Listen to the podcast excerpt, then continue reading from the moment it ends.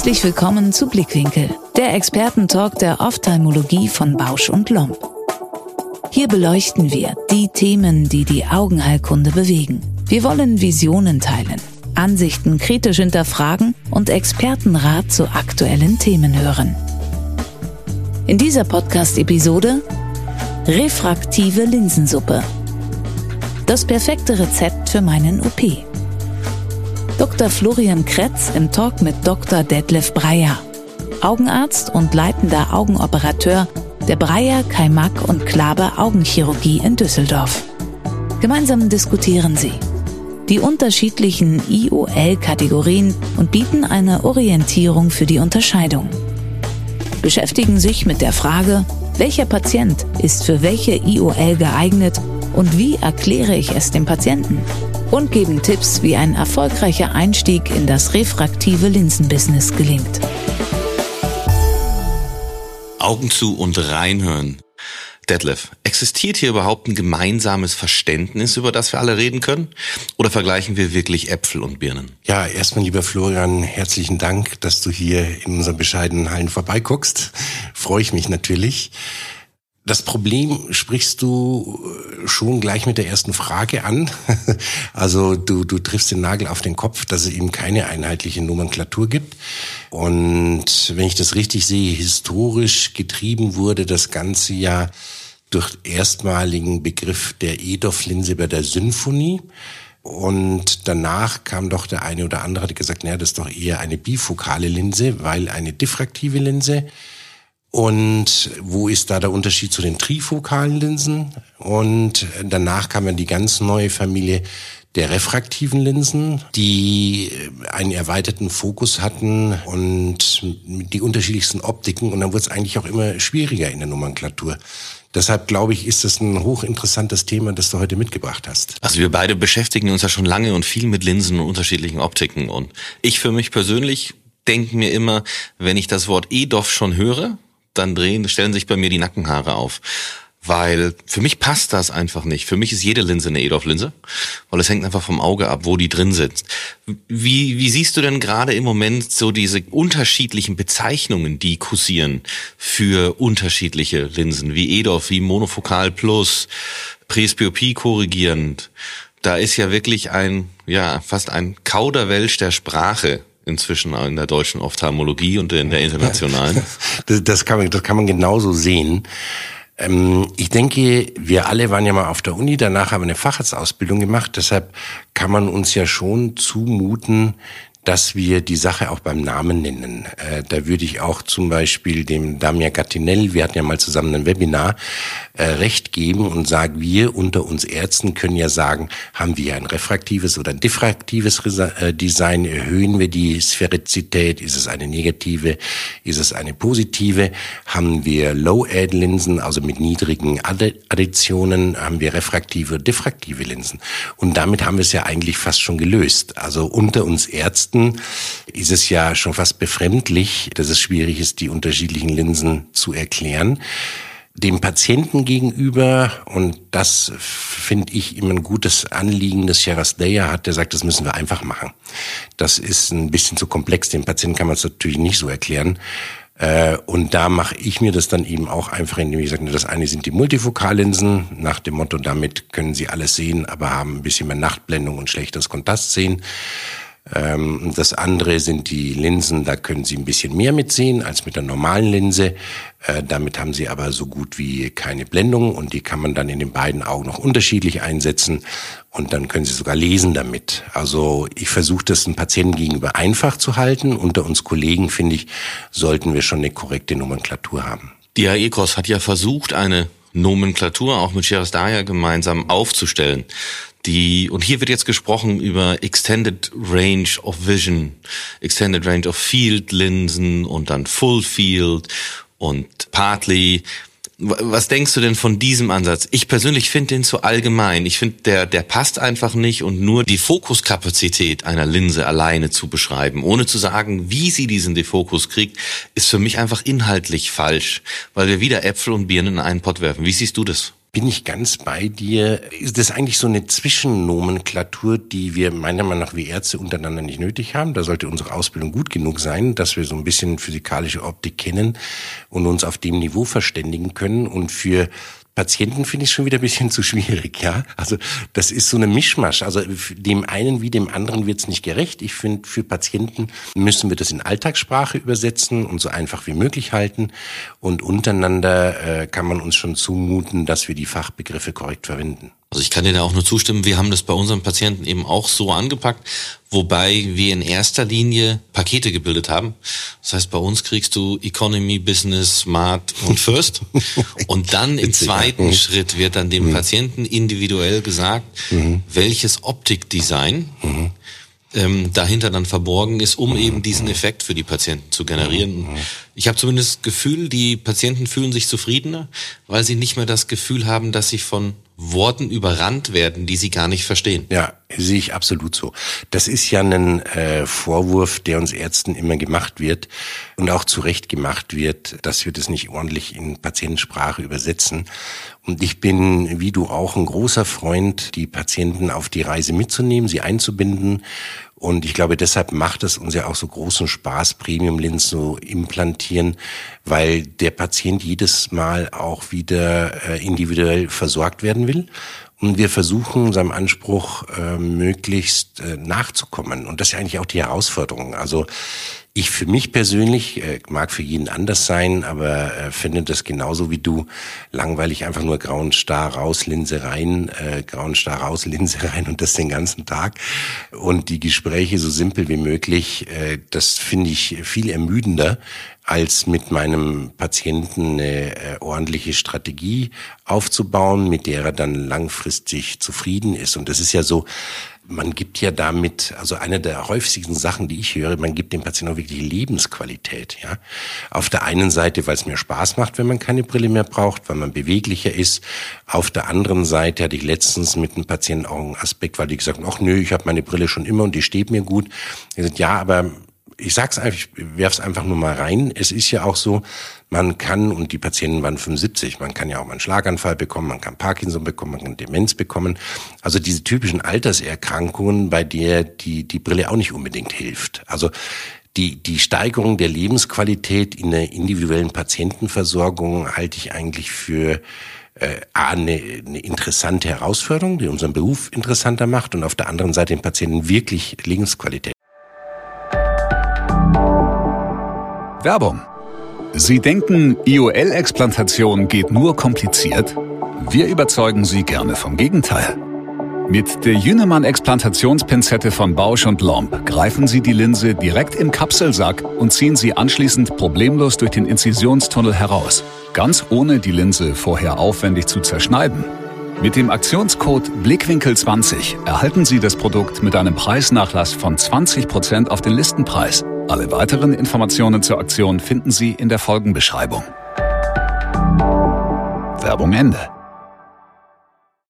Ich kann dir da nur voll und ganz zustimmen. Wir sprechen ja jetzt hier als Ärzte und für Ärzte in diesem Podcast. Wenn jetzt neue Linsen rauskommen, neue Optiken designt sind, hast du für dich selbst oder in deinem Kopf ein eigenes Kategoriesystem, wie du dir die einteilst und sagst zum Beispiel, okay, das kommt hier in die äh, lila Schublade rechts oben und das kommt hier unten in die schwarze, da sind alle Linsen, die so aufgebaut sind.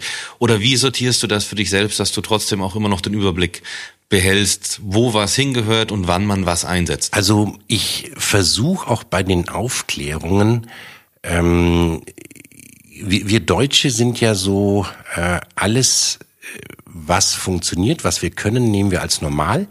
Und das wenige, das nicht funktioniert, äh, da legen wir dann das den, den, den Spotlight drauf und sagen, äh, damit bin ich aber nicht zufrieden. Das kennen wir ja manchmal. Wenn wir sagen, eigentlich den Patient, der kommt rein, der sieht in der Ferne Nähe 1,0 und beschwert sich, das und das und das geht noch nicht. Ja, ähm, deshalb komme ich gern von der anderen Seite äh, und guck mir die Nebenwirkungen an und kläre auch so auf und sag meinen Patienten, Ähm, wenn ich jetzt zwei Systeme habe und ich versorge sie damit, mit dem einen können sie das, das nicht, zum Beispiel kein Kleingedrucktes lesen, beim Überblendvisus meistens zumindest nicht.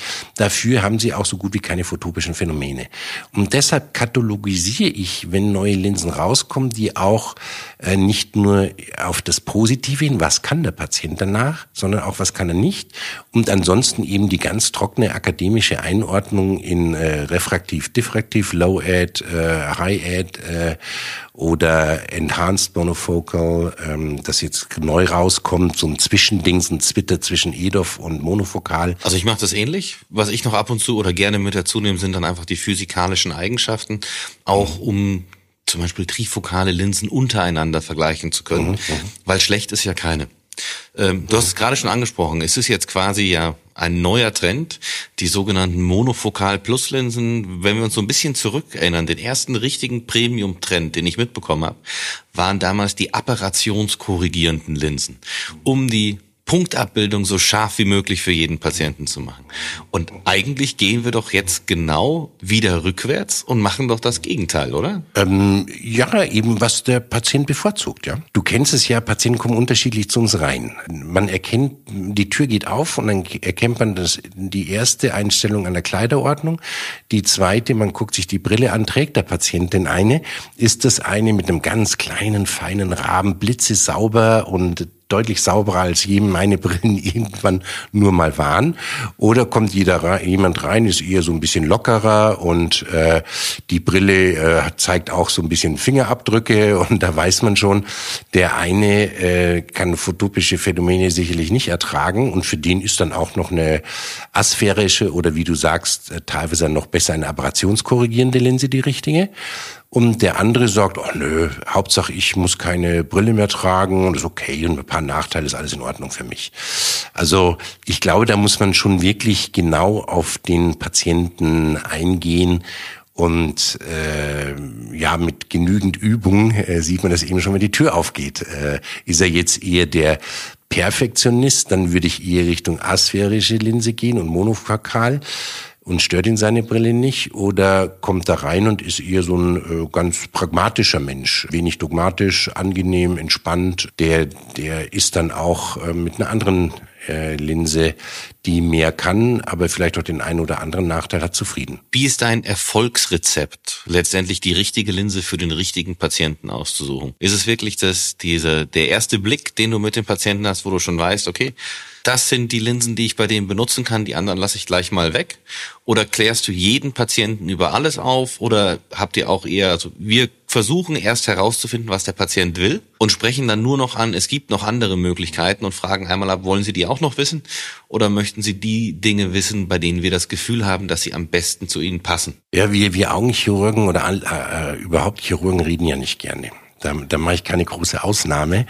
Ähm, aber der Patient kommt rein und hat schon einen Fragebogen ausgefüllt. Das heißt, da steht schon drin, was er beruflich macht, was seine Hobbys sind, ob er Wert darauf keine Brille mehr trägt oder würde er vielleicht gerne mal tragen, ob es ihm wichtig ist oder nicht wichtig ist. Das heißt, wir versuchen dem Patienten durch einen Fragebogen, den er im äh, Wartezimmer ausfüllt, schon so ein bisschen zu klassifizieren. Den sehe ich dann vorher schon und der Patient betritt dann mein Zimmer. Ähm, dann kommt eben der Eindruck, den ich gerade gesagt habe und äh, dann kommt noch ein kurzes Gespräch und mittlerweile ist es so, dass ich die Monofokallinsen fast gar nicht mehr anspreche, weil die mit den erweiterten äh, Fokus, die Enhanced Monofocal oder EDOF-Linsen der Standard geworden sind. Um die grenze ich dann eher noch ab gegen die Trifokallinse und äh, frag nicht, wenn er nicht explizit dagegen ist und unbedingt eine Brille tragen möchte, frag nicht, äh, wie wichtig ihm ist es, keine Brille zu tragen, sondern wobei kann er sich eine vorstellen, wo kann er sich gar keine vorstellen oder kann er sich photopische Phänomene vorstellen oder nicht. Das ist für mich ein ziemlich wichtiges Thema wie ich anfangs schon sagte, so, äh, das sind die Patienten, wenn man die wunden Punkte nicht rausfindet, äh, die dann immer wieder kommen und am Stammtisch auch erzählen, was man da für einen Unsinn gemacht hat. Also wenn ich dich richtig verstehe, ist es inzwischen bei dir, wie bei uns eben auch, dass die äh, Enhanced Monofocals oder eigentlich eher noch die Enhanced Range of Vision Linsen, die aber auf einer Monofokallinse beruhen, wie zum Beispiel ein Lux Smart, eigentlich der Standard geworden sind bei den meisten Patienten und die man eben auch relativ problemlos bei jedem Patienten implantieren kann. Ja, sehe ich genauso. Also ich denke, das ist die Richtung, in die es äh, gehen sollte. Ich glaube, das gibt ja auch keinen Optiker mehr oder fast keinen, der so eine Standardbrille verkauft. Der versucht ja äh, seine äh, Patienten auch gut zu versorgen. Und das sollten wir eben als Augenchirurgen auch. Und da ist so Enhanced Monofocal, das heißt, ich habe ja so gut wie keinen Nachteil, also mir fällt keiner ein. Ich habe keinen Patienten, der von sich aus über Hale und Glare berichtet und äh, sowohl du als auch ich, wir machen ja diesbezüglich Untersuchungen, wir machen Fragebogen, mal mit Ethikkommission, mal einfach nur, was uns selber interessiert. Ähm, und bei diesen ganzen Untersuchungen kommt eigentlich raus Enhanced Monofocal und Low Aid refraktiv. Die haben so gut wie gar nichts. Anfangen tut's dann bei einer Nahaddition von plus 2,0 oder bei diffraktiven äh, optischen Prinzipien, dass man sagt, oh, jetzt da muss man mit dem Patienten genauer drüber sprechen, weil der könnte sonst, wenn er photopische Phänomene hat, äh, zu jemanden werden, äh, der einen nicht mehr als Freund bezeichnet. Wir drehen nochmal die Frage ein bisschen um. Bei welchem optischen Design bist du am konservativsten und am vorsichtigsten vor allem und also erklärst einfach nochmal mehr dem Patienten und bei welchem quasi kannst du einfach sagen, eigentlich rede ich gar nicht mehr groß über die Linse, sondern ich sage dem, das ist das, was ich für sie empfehle. Mhm. Also die auf der ähm, Hab-8-Seite sozusagen stehen diffraktive Linsen und trifokale Linsen, obwohl die natürlich für andere Patienten wieder äh, wirklich das Gelbe vom Ei ist. Ähm, und ich zeige meinem Patienten immer so, wissen wir, hier ist die Waagschale. Auf der einen ist die größtmögliche Brillenunabhängigkeit, das ist die Trifokallinse. Und auf der anderen sind die, äh, die Blendungsphänomene oder schlechteres Dämmerungssehen. Ja? Und es gibt Patienten, die dann von sich aus ja schon, ach, ich fahre nachts eigentlich nicht mehr Auto oder ach, mein Mann fährt oder meine Frau fährt hauptsächlich, ich vertrage das sowieso nicht. Ähm, dann kommt meistens, nee, wie sieht's denn tagsüber aus? Dann sagen, nö, tagsüber merken sie gar nichts. Aber sie merken es halt äh, in der Dämmerung und nachts schon. Und ich bin derjenige, ich betone das auch, ich sage immer, ich bin derjenige, der nachher schuld ist, wenn sie um Lichter äh, so einen Kreis sehen und ein bisschen Blendung haben. Äh, und wenn sie Pech haben, ist es mehr und ähm, man muss die Linse austauschen. Und wenn der Patient so eine Ansage verträgt und sagt, das ist für ihn in Ordnung, dann finde ich, haben wir sauber aufgeklärt. Wir machen so, wir zeigen grundsätzlich auch noch so so Halo und Claire die Fokustafeln. Und wenn der Patient sagt, das ist für ihn in Ordnung, dann setze ich die gerne ein, weil natürlich die Brillenunabhängigkeit, die ist schon grandios bei Trifokallinsen. Jetzt ist ja so, jede Linse muss ja auch berechnet werden für den Patienten und da gehört ja auch immer wieder die konstanten Optimierung im Nachhinein dazu. Wie siehst du das bei den neuen Linsen? Ist es einfacher geworden? Ist es ein bisschen schwieriger geworden, die richtige Zielrefraktion zu finden, weil eben der Sehbereich in das Positive wie auch das Negative mit reinrutscht? Oder sagt ihr einfach, nee, eigentlich ist die Technologie inzwischen so, dass auch das kein großes Problem mehr für uns darstellt? Also ein großes Problem äh, sicherlich nicht, da gebe ich dir vollkommen recht. Ähm, aber es ist natürlich schon schön, wir wissen ja von allen Publikationen, so ungefähr ein bis fünf Prozent der Patienten müsste man Touch-Up-Procedure oder eine Add-on-Linse nachoperieren, damit sie genau da landen, wo sie es wollen. Dann gibt's mit einmal die optimierten Konstanten. Also wir sind schon ganz weit vorne. Ich finde, wir sind nah am Ideal dran, äh, mit den unterschiedlichen Formeln auch. Und zum Beispiel mit so einem IOL Master 700. Da ist man schon weit vorne. Aber wie du das richtig auch schon erkannt hast und worauf du wahrscheinlich abzielst, ist, dass man durch eine Enhanced Monofocal, die einfach einen, einen gewissen Buckel hat und die dadurch fehlerverzeihender ist und sage ich mal im Bereich von plus minus 0,5 dem Patienten gar nicht auffällt, ob die jetzt nicht optimal ist, also 0,0 Emmetrop. Das ist natürlich noch ein weiterer äh, Vorteil. Das heißt, die, die Touch-Up-Rate, wenn ein Patient meint, er möchte genau da landen, ist natürlich noch mal ein bisschen geringer. Hast du irgendeine Lieblingsformel, die du für die Biometrie benutzt? Oder die deine Optometristen benutzen, wenn sie die Linsen berechnen? Ähm, wie heißt er noch? Herr Barrett. ich finde die Barrett-Formel wirklich gut. Ja. Äh, mit der komme ich extrem gut zurecht. Also wir arbeiten auch viel mit der Barrett-Formel. Wir haben dann noch den Smart Calculator von Kurt Heiberger und wir benutzen bei HyperOpen auch noch die Kane-Formel mit, mhm. einfach um die Werte zu mhm. kontrollieren. Mhm. Aber letztendlich ist auch Barrett das unser Go-To, den wir aktuell benutzen, um einfach gute Ergebnisse zu kriegen. Wir haben ganz viele tolle Linsen, Aber der Patient muss ja auch dafür gehandelt werden. Was sind deine Tipps oder deine Tricks, wie du mit den Patienten präoperativ umgehst? Ihr zeigt den Charts, ihr zeigt mhm. den möglichen Nebenwirkungen, um das zu vergleichen. Mhm. Ihr erklärt nochmal die Designs.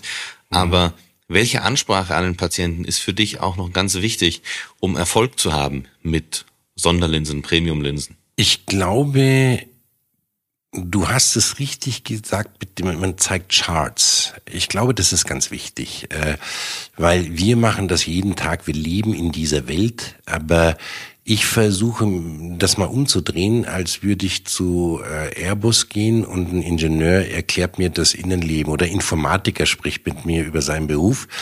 Ähm, da würde ich so gut wie gar nichts verstehen. Äh, ich habe keine Bilder im Kopf, deshalb kann ich es auch nicht verstehen. Deshalb versuchen wir so viel mit Abbildungen äh, wie möglich den Patienten zu reden. Also ich bin großer Freund eben von den Äpfeln und Birnen, um die Dinge nicht zu verkomplizieren, sondern äh, ganz einfach äh, Zahlen, Daten, Fakten rüberbringen aber eben auch die wichtigen und auch nicht zu viel. Natürlich muss man auch die normalen offiziellen Aufklärungen machen, aber wenn wir ehrlich sind, gibt es ja genügend Studien, selbst wenn man Kollegen aufklärt nach einer Woche, die wissen noch fünf Prozent.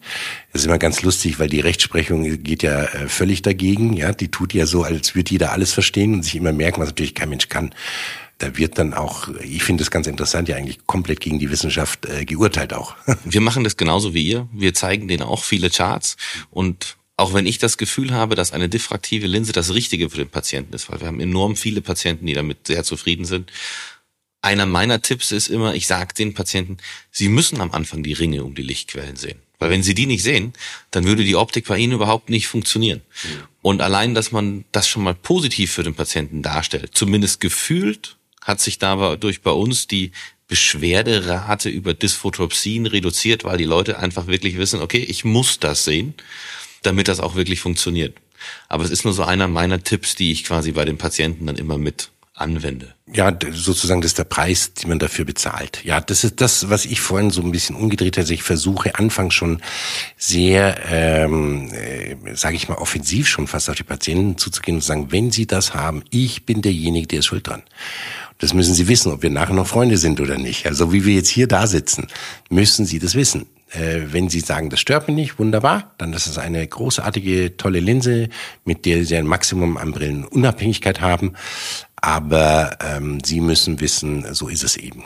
Ja, ja. Genau. Also ich versuche es vorher schon abzufangen, dass man gar nicht in die De Defensivhaltung kommt. Äh, ja. Wie handelst du die Patienten postoperativ? Auch irgendwelche Tricks oder das ist die Vorbereitung quasi schon so gut, dass die Patienten eigentlich vorher schon wissen, was nachher passiert? Mm, ja, da, da wird, A, würde man sich selber überschätzen und die Hybris haben, dass man so gut ist, das alles so gut rüberzubringen und B, würde man den Patienten wiederum überschätzen, dass er alles verstehen kann.